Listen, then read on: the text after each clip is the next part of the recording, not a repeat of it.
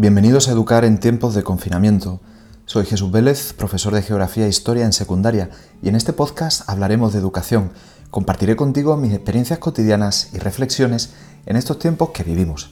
Para ello, contaremos con las aportaciones de todos los miembros de la comunidad educativa que deseen participar enviando sus comentarios o experiencias. Te recuerdo que al final de cada episodio encontrarás las formas que tienes de contactar conmigo.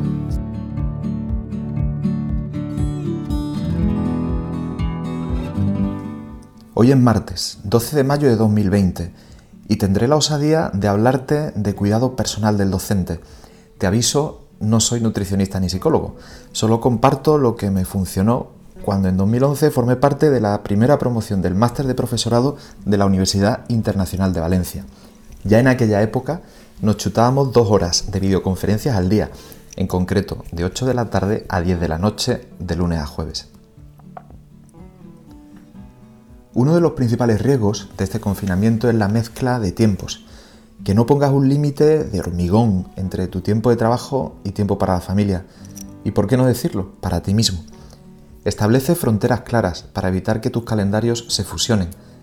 Es importante porque si llegas a petar, no cumplirás ninguna de tus obligaciones, ni las sociales ni las profesionales. Es clave que busques siempre la solución que mejor te venga y sé lo suficientemente flexible como para ser capaz de hacer las adaptaciones que sean necesarias. Duerme y haz ejercicio. Muchos podemos ver alterado nuestro patrón de sueño en estos días, pero ya sabes que entre 7 y 8 horas está el término medio. Sé inflexible con la hora de irte a la cama. Come sano y sé consistente en esto. Busca equilibrar la dieta que nunca podías equilibrar porque entre semana comías lo que podías en el trabajo. Si me conoces, Sabes que lo que viene a continuación es uno de mis talones de Aquiles y te aviso que tengo más de dos. Ten un horario de ejercicio. Que tu nueva pista de atletismo o paseo marítimo, si tienes la suerte de vivir cerca de la costa, sea la terraza, la azotea, los pasillos de tu casa.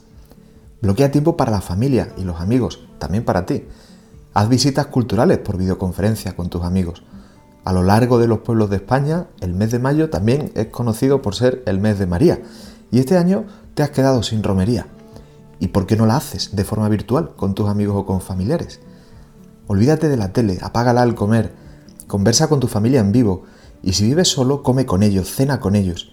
Usa las aplicaciones que también conoces y monta una cena en familia auténtica, aunque estéis a cientos de kilómetros de distancia. No olvides dedicar tiempo de calidad a esas personas que más quieres y que más te quieren. Un patrón habitual en mis conversaciones durante el confinamiento está siendo el crecimiento.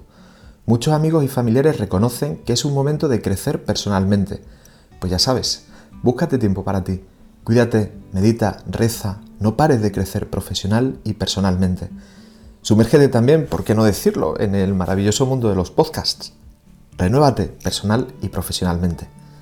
En fin, en estos momentos en que los docentes pasamos más tiempo que nunca planificando nuestras clases investigando experiencias de otros colegas y teniendo reuniones con nuestros claustros y departamentos, no olvides a tu familia y amigos que nadie se sienta solo en estos días. Nunca he pasado tanto tiempo ante una cámara, igual que tú. Sigue haciendo esas videoconferencias con tu familia, con tus amigos. Como sabes, en la comunicación intervienen más factores que la propia voz. Aprovecha esas nuevas aplicaciones que has descubierto durante esta temporada para estar más cerca de los tuyos. Pero ojo, no olvides que los que más te necesitan puede que sean los que viven contigo. Así que, tiempo de calidad.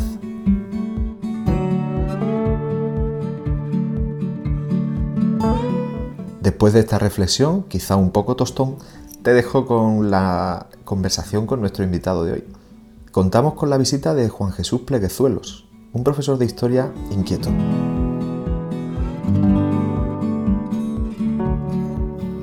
Buenas tardes, Juan Jesús. Bienvenidos a Educar en tiempos de confinamiento. Muy buenas tardes, encantado de, estar contigo. Bueno, estamos grabando en un viernes después de una semana completa de, clases. En fin, eh, duro, ¿no? Sí, sí, duro y lioso y estresante. O sea, lo de, lo de estar dando clases desde la casa, encerrado, eh, agobia bastante. Agobia bastante. Pues sí Así es. ¿Cómo, cómo estás organizando tú tus clases en estos días? Pues, buena pregunta, como puedo, como, como, buenamente, como buenamente puedo, ¿no? Eh, por ejemplo, yo si en una clase doy una clase de la ESO, yo soy profesor de historia, ¿no? Pues en una clase de tres horas de clase, lo que hago es tener una sesión online con los alumnos. Entonces, eh, después de esa, sesión, de esa sesión online, a través de Zoom, les mando una tarea, que suele ser un pequeño vídeo de dos minutos, y eh, me la tienen que hacer a lo largo de esa semana. Y ah, me voy comunicando con ella a través de modo. Entonces, a partir de ahí, a través de modo, bueno, pues tengo que responder por muchos mensajes, comentarios, etcétera. Y así es como voy más o menos llevando la, rutina. Con segundo bachillerato tengo dos sesiones. Y, así, más, más, o menos así es como lo intento hacer. Qué bien. Y luego además también le haces directos por Instagram, ¿no? Efectivamente. Hago, bueno, yo doy mis clases online a, mis alumnos y luego hago clases online en abierto en Instagram para todos, para todo el mundo. Entonces, eh, doy clase, estuve una, haciendo, repasé todo el temario de selectividad de segundo de bachillerato y, bueno, pues había gente de todos lados, ¿no? Y luego repasé la historia del siglo XX, que eso iría más enfocado primero de bachillerato y también había gente, pues de... Y esas son de alguna manera lo que yo hacía en abierto, también es, lo que suelo hacer en privado para, en mis sesiones online para los alumnos. Bien, bien, bien, porque, en fin, tú estás aquí en, este podcast, pero el podcaster de verdad eres tú, ¿no? Tú tienes algún que otro podcast por ahí circulando. Tengo muchos podcasts, tengo muchos podcasts. Yo, es mi hábitat natural el podcasting. Yo tengo, he creado muchísimos podcasts y bueno, tengo dos famosos que se han hecho muy populares, que el principal es Historia de España para Selectividad, eh, que bueno, pues ha tenido mucha repercusión entre, entre estudiantes de segundo de bachillerato y entre no estudiantes que también escuchan ese podcast para, para conocer la historia del país. Ajá. Fantástico. ¿Qué, es lo que más funciona, lo que mejor funciona para aprender historia en secundaria y bachillerato? ¿Qué, qué piensas tú? Eh, ¿De herramienta te refieres o, como...? O sea, a nivel de... No sé, o sea, yo también doy clases de, historia, de ah. geografía, de historia, de economía, entonces eh, siempre tengo un poco la inquietud esa de decir, eh, ¿qué es lo mejor para que los chavales aprendan? O sea, ¿cómo haces tú una clase normal o qué metodologías utilizas? No sé, así en general. Me, bueno, me siempre, cada explicación la planteo siempre, o sea, explicar la historia como, como si contase una historia. Nos gusta, nos gusta escuchar historias. Nos gusta escuchar historias. O sea, como seres humanos, cuando nos cuentan una buena historia, siempre prestamos atención. Entonces, eh, si buscamos en cada episodio de la historia esos elementos humanos, esos elementos que, de debilidad, de, fortaleza, esas cosas que, propias de la condición humana y las presentas a, los alumnos pues de una manera entretenida, estos siempre te van a prestar atención. Bueno, siempre. O casi siempre te van a prestar atención porque, porque gusta. La historia es apasionante y presentándola ya tal cual eh, va a enganchar. Entonces yo siempre intento plantear cada explicación, bueno, pues como si contase, como si contase una historia, ¿no? Sí, sí, no, de hecho en los episodios de podcast muchas veces el otro día leía el de la desdichada familia del siglo XVI, XVII y, me encantó, ¿no? Y de hecho se lo he pasado a mis alumnos, que lo sepas. gracias, gracias. Es que, por ejemplo, esa, historia, o sea, la, historia de nuestros reyes, o sea, es una historia tremenda. Es una historia tremenda. Que la vemos en una serie de Netflix y decimos, no me lo creo, no que estuvieran tan zumbados, no puede ser. Se lo están inventando. Pues no, era, era real, era real. Y, no hay que inventarse nada, sencillamente lo cuenta así tal cual y ya flipa de, la, vamos, los personajes que hemos tenido, ¿no? Claro, claro. Sí, sí, no, de hecho, la historia está cargada un poco así del storytelling, o sea, hacer las cosas como si fueran un cuento, narrarlos de esa manera. Efectivamente, yo en los momentos en que lo he utilizado, que son pocos, la verdad, eh, ves que conectan, que conectan mucho más. Esto, esto los que nos llevan décadas de ventaja eh, y siglos y milenios son los anglosajones y los americanos. O sea, estos, estos saben contar una historia, saben perfectamente cómo enganchar al público, saben sintetizar. Yo creo que los españoles tenemos como cierta tendencia a enrollarnos, a decir con mil palabras lo que podríamos decir con 20. Y, una cosa que escucha, ve un documental de History, del, del canal Historia y dice, qué bien lo hace qué bien lo hacen. Y, claro, ellos utilizan eso, ¿no? Pues oye, vamos a, vamos a enganchar a la gente contando una buena historia que nos gusta y si. Y además, no es incompatible contar una buena historia y educar, que se puede hacer las dos cosas, creo, ¿no? Totalmente, de hecho yo pienso que lo que estábamos hablando antes, lo que comentabas tú, de, ir buscando las cosas positivas, las cosas negativas de distintos personajes, en el fondo, aparte de transmitirles sin que se dé cuenta unos contenidos, también se les está educando, ¿no? No es solo que sepan qué pasó, sino eh, cómo actuaban unos y cómo actuaban otros, ¿no? Sí, sí, sí. sí, sí. Yo, leo mucho a Juan El Lava Galán, que, es fantástico. Y, en sus ensayos de historia, pues mientras va educándote y va contándote la historia, pues mete un montón de cosas graciosas que pasaron de verdad. Y no sabes si estás leyendo una novela de humor o estás leyendo una historia de la Primera Guerra Mundial, porque sabe alternar pues todas esas cosas, ¿no? Y, y te lo pasas tan bien que estás relajado y así pues aprendes. Pues sí, la, verdad es que sí, que, totalmente de acuerdo contigo. Eh, te voy a pegar un quiebro, Juan Jesús. Eh, evaluación. Evaluación en general y evaluación ahora. O sea, ¿cómo, ¿qué piensas tú de la evaluación? ¿Cómo la afrontas? Em, o sea, ¿cómo lo...? Bueno, nos han dicho que esta tercera evaluación es de carácter evaluativo, o sea, que ya está, a partir de ahí... Sí. Es, complicado, eh, a partir de aquí todo es muy complicado porque veo que están improvisando, desde arriba se improvisa muchísimo. Los profesores estamos muy atados. Y luego también el problema es que tú estás, yo estoy encerrado en mi casa y, no, o sea, si estuviera en el instituto, pues tendría más campo de acción, podría atender mejor a los alumnos. Pero yo aquí encerrado en mi casa no tengo una bola de cristal para saber qué, está, qué le está pasando a los alumnos. Claro, claro. O sea, es que. Eh, entonces, si, si hay, hay, una cosa que me está maravillando, es que a pesar es que, esto, esto yo digo, me lo dicen hace tres meses y no me lo creo. muchos alumnos, a pesar de saber que ya están aprobados, pero muchos siguen trabajando, siguen yendo a las clases online, me siguen haciendo los trabajos y saben perfectamente que ya están aprobados, entre otras cosas, porque se lo ha dicho el gobierno, no porque se lo haya dicho yo. O sea, por ley, por ley, tengo que la primera y la segunda hacen media y Santa Pascua. Y sin embargo, las clases online pues siguen, siguen estando llenas y los trabajos me los siguen entregando y yo estoy, vamos, estoy admirado y no se me quejan. Y, en las clases, y cuando nos vemos en la sesión online, no se me quejan, no me dicen nada, me, hacen las tareas y punto. Y yo, y, yo estoy, digo, vale, hay esperanza, o sea, tengo, hay esperanza. Eh, si estos chavales están dando esta lección de madurez, porque están ya están estudiando ya porque es su, es su responsabilidad, no por la nota, porque ya están aprobados. Vamos, eh, y hay más, que sepa la gente que, hay bastante, ¿eh? que, hay un número considerable de alumnos que sigue adelante con su obligación al margen ya de las notas. Sí, sí, sí, es sorprendente. Yo creo que algo a lo que se le está prestando muy poca atención en esta gran crisis que tenemos ahora mismo es al alumnado y están dando unos ejemplos de adaptación a las circunstancias y demás que, como tú bien dices, esto era inesperado, eh, totalmente inesperado. Y aquí estamos viendo cosas que en fin, que yo creo que en su día habrá que estudiar y volver atrás y decir, bueno, eh, ¿cómo fue esto posible, no? Yo, yo cuando, eh, a mí en clase siempre, bueno, pues, supongo que te pasa a ti, ¿no? Que le pide a los alumnos un examen, le dice, hay un, hay un examen de tantos temas o tenéis que hacer otro trabajo y los alumnos pues siempre empiezan a regatear. No, profe, quítanos materia o retrásanos el examen, no sé qué, tal, bla, bla.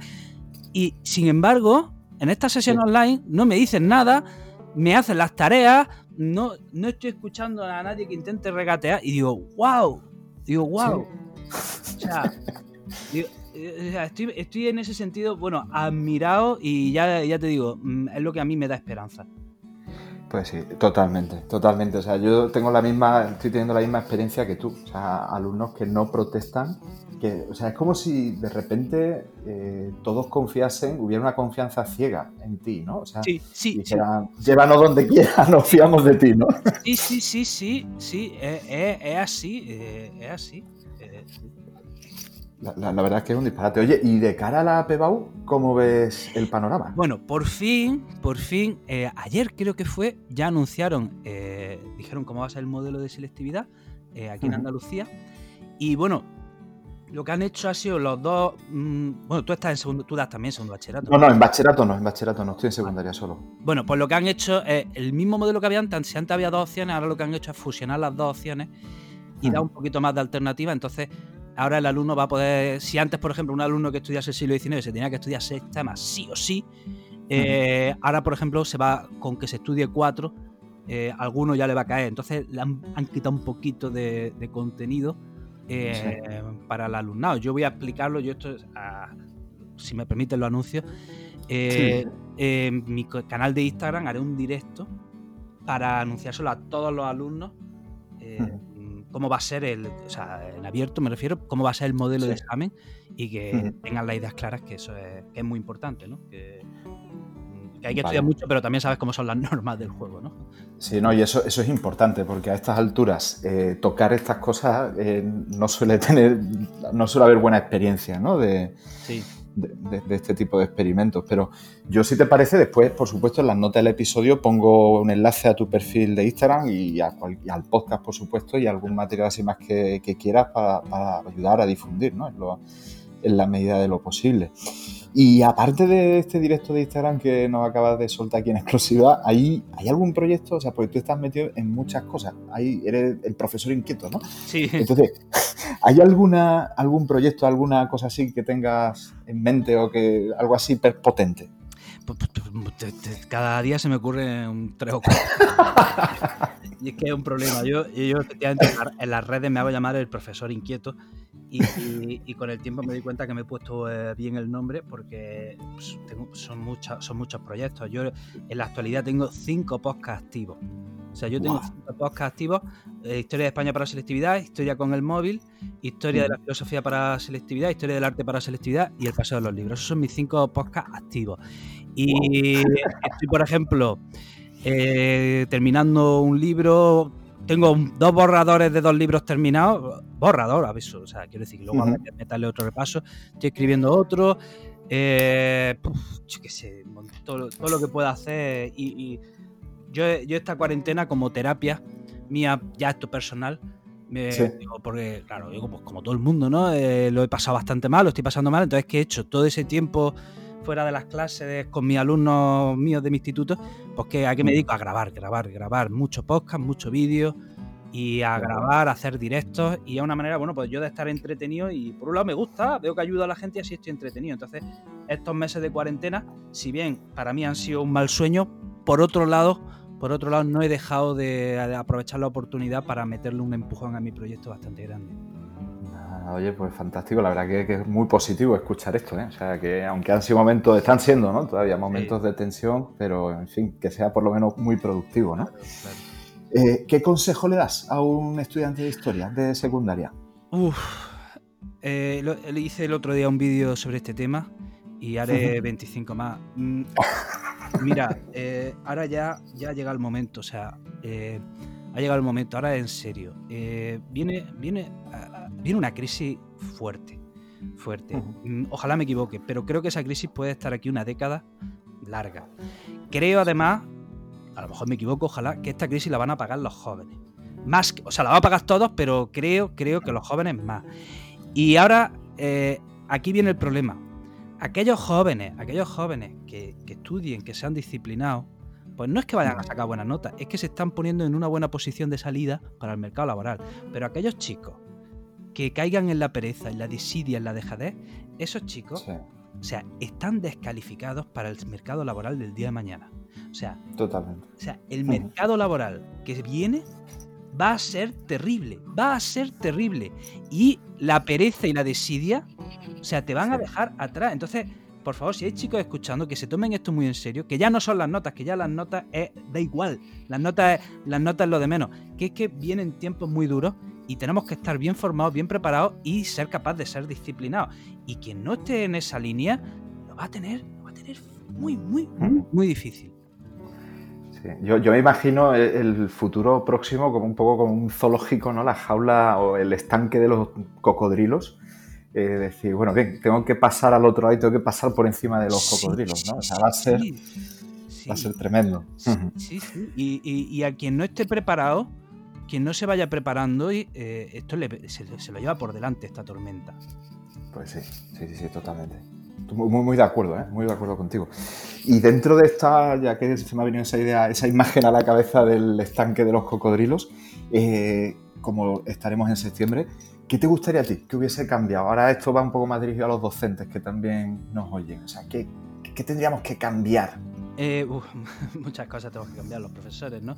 O por ejemplo, relacionado con, relacionado con las nuevas tecnologías, em, tenemos, esto es la sociedad en general, pero ya aplicado a la educación, nos falta entender, nos falta entender el potencial de las redes sociales, nos falta entender eh, el potencial que tiene el móvil de teléfono, nos falta comprenderlo. O sea, dominar las nuevas tecnologías no es tener cinco redes sociales y estás todo el día pegado al móvil. No, eso no es dominar las nuevas tecnologías. Eh, es más, más, que eso. O sea, intentar usar el móvil y las redes sociales a nuestro favor. Que si la usamos bien, eso es como tener superpoderes.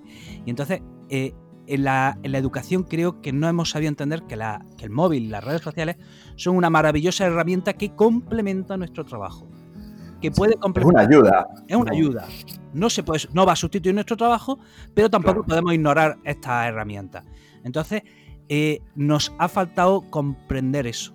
Y sí, o sea, eh, quizás es lo que nos falta en la educación y creo que esta crisis nos va a servir mucho para eso, pero todavía creo que hay trabajo, creo que hay mucho trabajo por delante en ese sentido.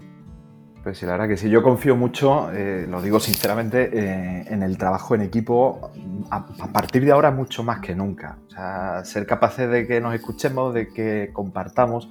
Hay gente que comparte, o sea, tú compartes, yo comparto y algunos comparten, pero que haya más confianza ¿no? entre nosotros y que... Perdona, perdona, dime, dime. No, no, no, di tú, di tú. que yo es que eh, quiero escribir un artículo para mi blog, que, que, también tengo un blog, ¿no? Y yo decía, ¿qué manía tenemos los profesores de cerrar la puerta del aula y que no nos vea nadie? Porque me da, me da mucho coraje, yo siempre lo pienso. Cuando se habla de, innovación educativa, siempre hay que imitar a los países nórdicos y a los países finlandeses y viajar allí y ver qué están haciendo. Vale, eso está bien, pero yo digo una cosa, en mi instituto yo tengo compañeros que son unos auténticos cracks, que de los que yo podría aprender muchísimo. Yo podría aprender muchísimo del compañero que está al lado, en mi, clase de al lado dando clase, pero ¿qué pasa? Que como tenemos esa cosa de tener la puerta cerrada, no vaya a ser que, alguien vea lo que estamos haciendo dentro y nos juzgue, porque es que somos somos unos egocéntricos los profesores. Somos, somos peores que los actores de teatro. Tenemos un ego que es que. Y, nos, da un, nos da un miedo terrible que vean nuestra clase y que piensen que lo estamos haciendo mal, tal, que nos juzguen. y que nos hagan algún comentario, ¿no? Vaya a ser que me digan. Exacto. y que piensen que, y que vean que nuestro método, tal, eso nos da pavor. Y digo yo que eh, dentro de cada instituto, o sea, pues, mm, debemos abrir un poco más las puertas del aula y que aprendamos todos de todos. Porque vamos, eso de que yo no, no, poder saber qué están haciendo mis compañeros, pues me da mucho coraje. Y a lo mejor, eh, no, sé, esa, otra, esa otra cosa que, que, además valdría cero euros esa, eso y, mejoraríamos muchísimo, ¿no? Así es, totalmente. Yo pienso que, durante este confinamiento eh, esas puertas se han abierto un poco, ¿no? O sea, que ha habido mucha más gente colaborando, trabajando en equipo y quiero ser optimista, ¿no? Que esa va a ser una de las cosas que va a perdurar una vez que todo esto acabe pero en fin. Cualquiera sabe, somos muy especiales, ¿eh? los profesores. Sí, sí, es, que es una profesión, es una profesión muy personal. O sea, estamos, el exponerte ante tanta gente a diario, pues somos humanos y, eh, mm. eh, y, tenemos pues nuestras debilidades y tenemos miedo de que el alumno pues no le guste nuestra clase o si o, nos odie o nos tome manía. tenemos nuestras debilidades, aunque no queramos admitirlo. Y es una profesión, pues eso, complicada y nos protegemos a veces en el ego, ¿no? En, en que no, que lo mío es bueno, ¿no? Y no sé, es como, como lo veo. Pues sí, sí, sí, sí. Ahí estamos, también ahí estamos de acuerdo. Bueno, al final hoy contigo no, no, no hay nada que discutir. Esto es increíble. bueno, Juan Jesús, profesor inquieto, eh, muchísimas gracias por el tiempo que nos has dedicado. Es un placer. Que vaya todo fenomenal y espero que nos podamos conocer en persona pronto. Ojalá, ojalá que sí, ojalá que sí, es un placer. Igualmente.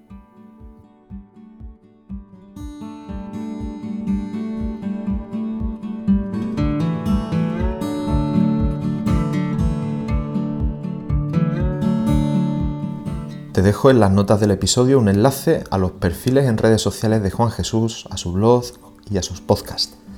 No olvides que espero tus comentarios, preguntas y experiencias durante estos días. En Twitter soy Jesús Vélez 84. También puedes dejar tus comentarios en la entrada correspondiente en mi blog. Tienes el enlace en las notas de este episodio. Ayúdame a difundir esta iniciativa compartiendo este episodio con aquellas personas a las que les pueda interesar. La visibilidad del podcast mejoraría si escribes una reseña en tu aplicación y me dejas una valoración de 5 estrellas. Que tengas un buen día, un saludo y hasta el próximo episodio.